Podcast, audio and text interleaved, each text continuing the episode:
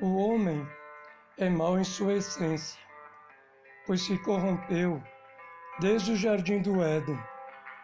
Mas Jesus veio para nos resgatar e nos livrar do pecado e da morte eterna, se fazendo sacrifício em nosso lugar. Em Mateus 27, 50 está escrito: E Jesus, clamando outra vez, com grande voz, rendeu o Espírito.